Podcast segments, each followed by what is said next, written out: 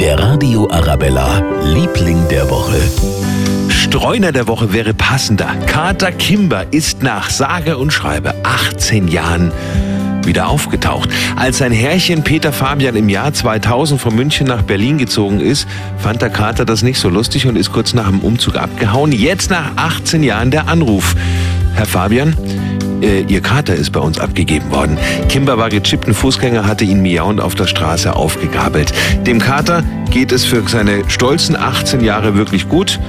Und jetzt darf er seinen Lebensabend wieder zu Hause verbringen. Der Radio Arabella, Liebling der Woche.